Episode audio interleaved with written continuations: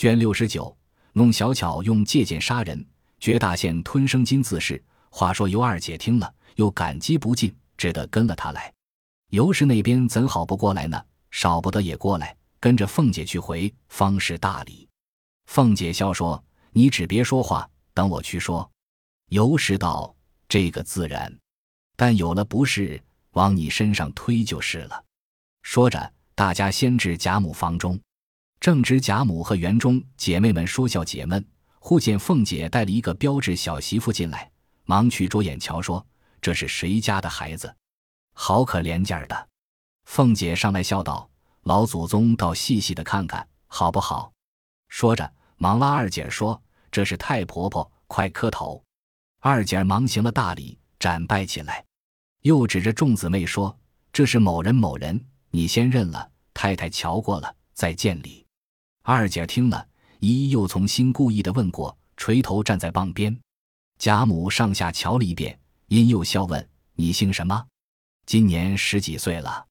凤姐忙又笑说：“老祖宗且别问，只说比我俊不俊。”贾母又戴上了眼镜，命鸳鸯琥珀把那孩子拉过来，我瞧瞧肉瓶。众人都抿着嘴笑着，推他上去。贾母细瞧了一遍，又命琥珀。拿出他的手来，我瞧瞧。贾母瞧毕，摘下眼镜来，笑说道：“竟是个齐全孩子，我看比你还俊些呢。”凤姐听说，笑着忙跪下，将尤氏那边所编之话一五一十、细细的说了一遍，少不得老祖宗发慈心，先许他进来住，一年后再圆房。贾母听了道：“这有什么不是？今你这样贤良，很好，只是一年后方可圆的房。”凤姐听了，叩头起来，又求贾母这两个女人一同带去见太太们，说是老祖宗的主意。贾母依允，遂使二人带去见了邢夫人等。王夫人正因她风声不雅，深为忧虑，见她今行此事，岂有不乐之理？于是尤二姐自此见了天日，挪到厢房居住。凤姐一面使人暗暗调唆张华，只叫他要原妻，这里还有许多陪送外。还给他银子安家过活。张华元无胆无心告贾家的，后来又见贾蓉打发了人对词，那人原说的：“张华先退了亲，我们原是亲戚，接到家里住着是真，并无娶之说。皆因张华拖欠我们的债务，追索不给，方诬赖小的主。那个茶院都和贾王两处有瓜葛，况又受了贿，只说张华无赖，以穷讹诈，状子也不收。”打了一顿，赶出来。庆儿在外替张华打点，也没打中，又调唆张华说：“这亲缘是你家定的，你只要亲事，关闭还断给你。”于是又告王信那边又透了消息与茶院，茶院便批张华借欠贾宅之银，令其县内按数交还；其所定之亲，仍令其有立时取回。又传了他父亲来，当堂批准。他父亲义系庆儿说明，乐得人财两尽，便去贾家领人。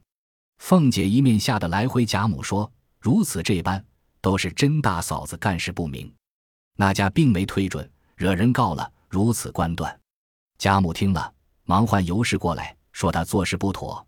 既你妹子从小与人指腹为婚，又没推断，使人告了，这是什么事？尤氏听了，只得说他连银子都收了，怎么没准？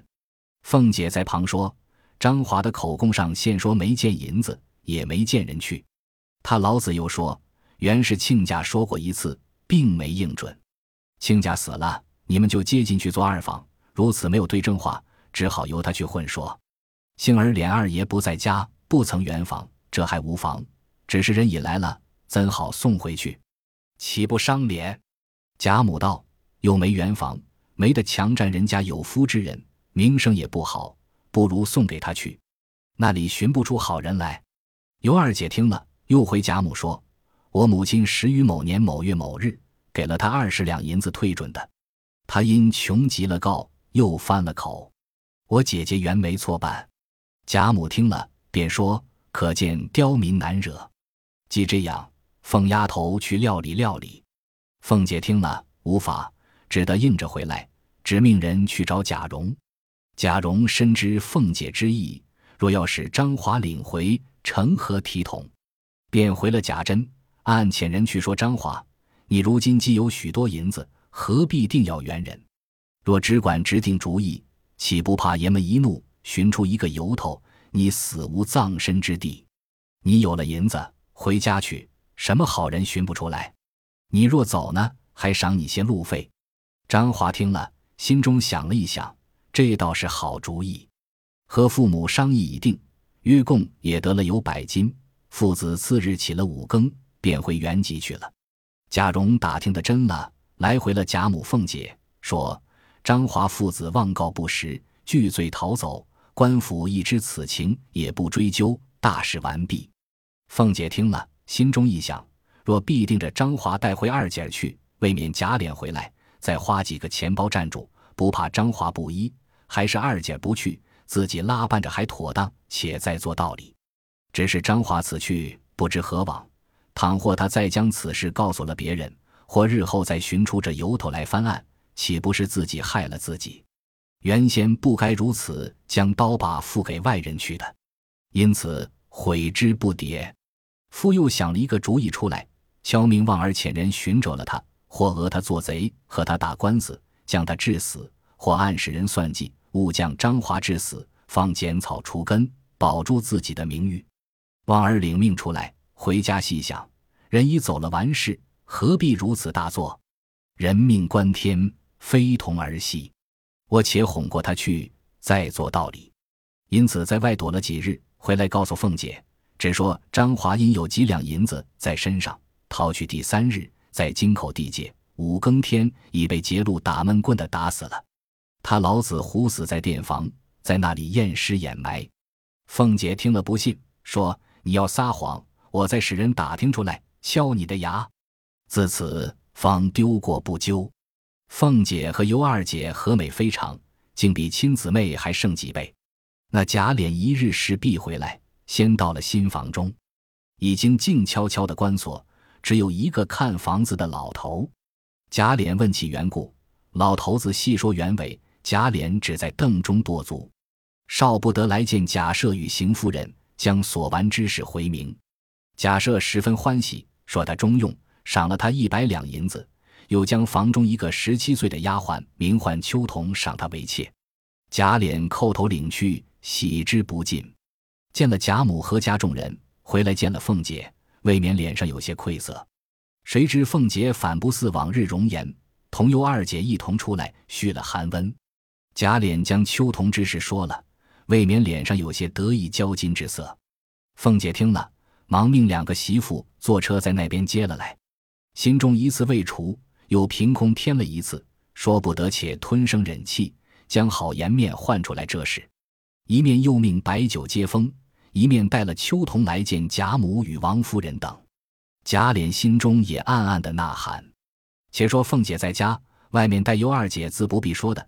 只是心中又怀别意，无人处，只和尤二姐说：“妹妹的声名很不好听，连老太太、太太们都知道了。说妹妹在家做女孩就不干净，又和姐夫来往太密，没人要的。你捡了来，还不休了，再寻好的。我听见这话，气得什么儿似的。后来打听是谁说的，又查不出来。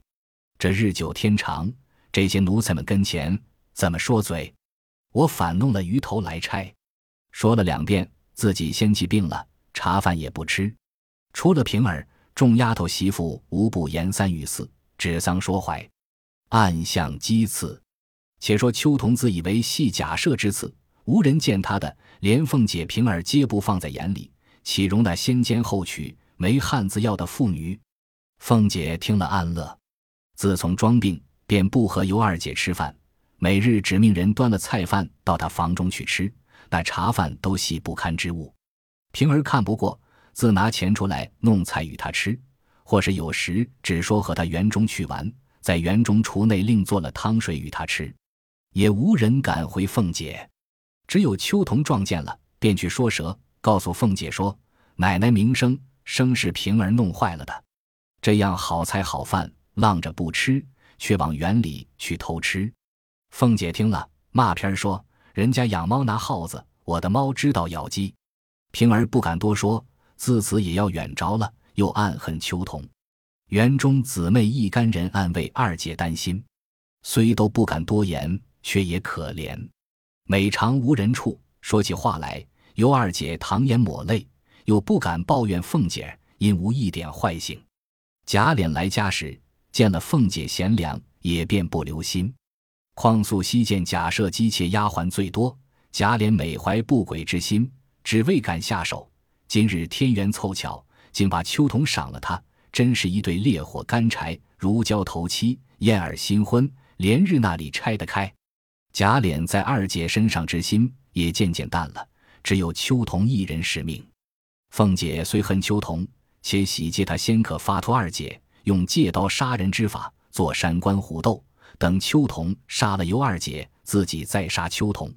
主意一定，没人处。常又私劝秋桐说：“你年轻不知事，他现是二房奶奶，你爷心坎上的人，我还让他三分，你去硬碰他。”岂不是自寻其死？那秋桐听了这话，越发恼了，天天大口乱骂，说：“奶奶是软弱人，那等贤惠我却做不来。奶奶把素日的威风怎么都没了？奶奶宽宏大量，我却眼里揉不下沙子去。让我和这娼妇做一回，他才知道呢。”凤姐儿在屋里只装不敢出声，气得尤二姐在房里哭泣，连饭也不吃。又不敢告诉贾琏。次日，贾母见她眼睛红红的肿了，问她又不敢说。秋桐正是抓乖卖俏之时，她便悄悄地告诉贾母、王夫人等说：“她专会作死，好好的，成天丧生豪气，背地里咒二奶奶和我早死了，好和二爷一心一计的过。”贾母听了，便说：“人太生娇俏了，可知心就嫉妒了。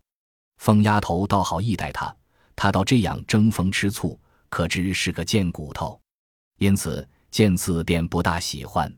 众人见贾母不喜，不免又往上践踏起来，弄得这尤二姐要死不能，要生不得。还是亏了平儿，时常背着凤姐与他排解。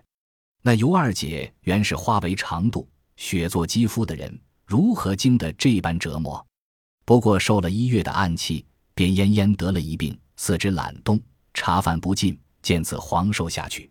夜来和上演，只见他妹妹手捧鸳鸯宝剑前来说：“姐姐，你为人一生心痴意软，终究吃了亏。休信那杜甫花言巧语，外作贤良，内藏奸猾。他发恨，定要弄你一死方罢。若妹子在世，断不肯令你进来；就是进来，亦不容他这样。此义戏里说应然，只因你前生淫笨不才。”使人家丧伦败行，故有此报。你速以我将此剑斩了那杜甫，一同归至警幻案下，听其发落。不然，你则白白的丧命，且无人怜惜。尤二姐哭道：“妹妹，我一生品行既亏，今日之报既系当然，何必又生杀戮之冤？”三姐听了，长叹而去。尤二姐惊醒，却是一梦。等贾琏来看时，因无人在侧，便哭着和贾琏说：“我这病不能好了。我来了半年，腹中已有身孕，但不能预知男女。倘老天可怜，生了下来还可；若不然，我的命还不能保，何况于他？”贾琏一哭说：“你只放心，我请名人来医治。”于是出去即刻请医生。谁知王太医此时也病了，一谋干了军前效力，回来好讨阴风的。小厮们走去，便仍旧请了那年给晴雯看病的太医胡君荣来诊视了，说是经水不调，全要大补。贾琏便说：“已是三月更新不行，又尝呕酸，恐是胎气。”胡君荣听了，复又命老婆子请出手来，再看了半日，说：“若论胎气，肝脉自应宏大，然木盛则生火，经水不调，亦皆因肝木所致。医生要大胆。”须得请奶奶将金面略露一录，医生观看气色，方敢下药。贾琏无法，只得命将帐子掀起一缝。尤二姐露出脸来，胡君荣一见，早已魂飞天外，那里还能辨气色？一时掩了帐子，贾琏陪他出来，问是如何。胡太医道：“不是胎气，只是淤血凝结。如今只以下淤通经要紧。”于是写了一方，作辞而去。贾琏令人送了药礼，抓了药来吊服下去。只半夜光景，尤二姐腹痛不止，谁知竟将一个已成型的男胎打了下来。于是血行不止，二姐就昏迷过去。贾琏闻之，大骂胡君荣，一面遣人再去请医调治，一面命人去找胡君荣。胡君荣听了，早已卷包逃走。这里太医便说：“本来血气亏弱，受胎以来，像是着了些气恼，郁结于中。这位先生误用虎狼之计，如今大人元气十伤八九，一时难保就愈。煎丸二药并行，还要一些闲言闲事不闻，庶可望好。”说毕而去，也开了个煎药方子，并调元散郁的丸药方子去了。急得贾琏便查谁请的姓胡的来，一时查出。便打了个半死，凤姐比贾琏更急十倍，只说咱们命中无子，好容易有了一个，遇见这样没本事的大夫来，于是天地前烧香礼拜，自己通诚祷告，说：“我情愿有病，只求尤氏妹子身体大愈，再得怀胎生一男子，我愿吃长斋念佛。”贾琏众人见了，无不称赞。贾琏与秋桐在一处。凤姐又做汤做水的这人送与二姐，又叫人出去算命打卦。偏算命的回来又说细属兔的阴人冲犯了，大家算将起来，只有秋桐一人属兔，说他冲的。秋桐见贾琏请医调治，打人骂狗，为二姐十分尽心，他心中早进了一缸醋在内了。今又听见如此，说他冲了。凤姐又劝他说：“你暂且别处，躲几日再来。”秋桐便气的哭骂道：“李那起饿不死的杂种，混嚼舌根！我和他井水不犯河水，怎么就冲了他？好个爱八个儿，在外头什么人不见，偏来了就冲了。我还要问问他呢，到底是那里来的孩子？他不过哄我们那个棉花耳朵的爷罢了。纵有孩子，也不知张姓王姓的。奶奶稀罕的杂种羔子，我不喜欢。”谁不会养？一年半载养一个，倒还是一点掺杂没有的呢。众人又要笑，又不敢笑。可巧邢夫人过来请安，秋桐便告诉邢夫人说：“二爷二奶奶要撵我回去，我没了安身之处。太太好歹开恩。”邢夫人听说，便数落了凤姐儿一阵，又骂贾琏不知好歹的种子。凭他怎样，是你父亲给的，为个外来的撵他，连老子都没了。说着，赌气去了。秋桐更又得意，越发走到窗户根底下大骂起来。尤二姐听了，不免更添烦恼。晚间，贾琏在秋桐房中歇了，凤姐已睡。平儿过尤二姐那边来劝慰了一番，尤二姐哭诉了一回，平儿又嘱咐了几句，夜已深了，方去安息。这里尤二姐心中自私，并已成事，日无所养，反有所伤。料定必不能好，况胎已经打下，无甚悬心，何必受这些灵气？不如一死，倒还干净。常听见人说生金子可以坠死，岂不比上吊自刎又干净？想必扎蒸起来，打开箱子，找出一块生金，也不知多重。哭了一回，外边将近五更天气，那二姐咬牙狠命，便吞入口中几次直搏，方咽了下去。于是赶忙将衣裳首饰穿戴齐整，上炕躺下。当下人不知，鬼不觉。到第二日早晨，丫鬟媳妇们见他不叫人，乐得自己梳洗。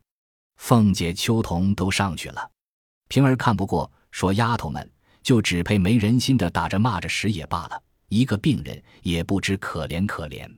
他虽好性你们也该拿出个样来，别太过于了，墙倒众人推。”丫鬟听了，急推房门进来看时，却穿戴的齐齐整整，死在炕上。于是方下慌了，喊叫起来。平儿进来瞧见，不禁大哭。众人虽素惜惧怕凤姐，然想二姐实在温和怜下，如今死去，谁不伤心落泪？只不敢与凤姐看见。当下何宅皆知。贾琏进来，搂尸大哭不止。凤姐也假意哭道。狠心的妹妹，你怎么丢下我去了，辜负了我的心？尤氏、贾蓉等也都来哭了一场，劝住贾琏。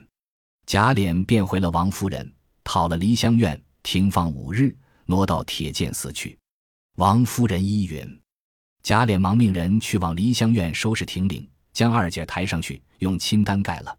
八个小厮和八个媳妇为随，抬往梨香院来。那里已请夏天闻声，则定明日寅时入殓大吉，五日出不得，七日方可。贾琏道：“竟是七日。”因家叔家兄皆在外，小丧不敢久停。天闻声应落，写了央榜而去。宝玉一早过来，陪哭一场。众族人也都来了。贾琏忙进去找凤姐，要银子置办丧礼。凤姐儿见抬了出去，推有病，回老太太。太太说我病着，即三房不许我去，我因此也不出来穿孝。且往大观园中来，绕过群山，至北界墙根下，往外听了一言半语，回来又回贾母说如此这般。贾母道：“信他胡说，谁家痨病死的孩子不烧了，也认真开丧破土起来。既是二房一场，也是夫妻情分，停五七日，抬出来，或一烧，或乱葬梗上埋了完事。”凤姐笑道：“可是这话，我又不敢劝他。”正说着。丫鬟来请凤姐，说：“二爷在家等着奶奶拿银子呢。”凤姐儿只得来了，便问他什么银子。家里近日艰难，你还不知道？咱们的月例一月赶不上一月。昨儿我把两个金项圈当了三百银，用剩了还有二十几两，你要就拿去。说着，命平儿拿了出来，递与贾琏，指着贾母有话，又去了。恨得贾琏无话可说。只得开了尤氏香笼去拿自己梯级，即开了香柜，一点无存，只有些拆簪烂花，并几件半新不旧的绸绢衣裳，都是尤二姐素日穿的，不禁又伤心哭了。想着她死的不分明，又不敢说，只得自己用个包袱一起包了，也不用小厮丫鬟来拿，自己提着来烧。平儿又是伤心又是好笑。忙将二百两一包碎银子偷了出来，敲地与贾琏说：“你别言语才好，你要哭，外头有多少哭不得？”又跑了这里来点眼。贾琏便说道：“你说的是。”接了银子，又将一条汗巾递与平儿，说：“这是他家常记的，你好生替我收着，做个念仙儿。”平儿只得接了，自己收去。贾琏有了银子，命人买板进来，连夜赶造。以免分派了人口守灵，晚上自己也不进去，只在这里半宿。要知端的，下回分解。本集播放完毕，感谢您的收听，喜欢请订阅加关注，主页有更多精彩内容。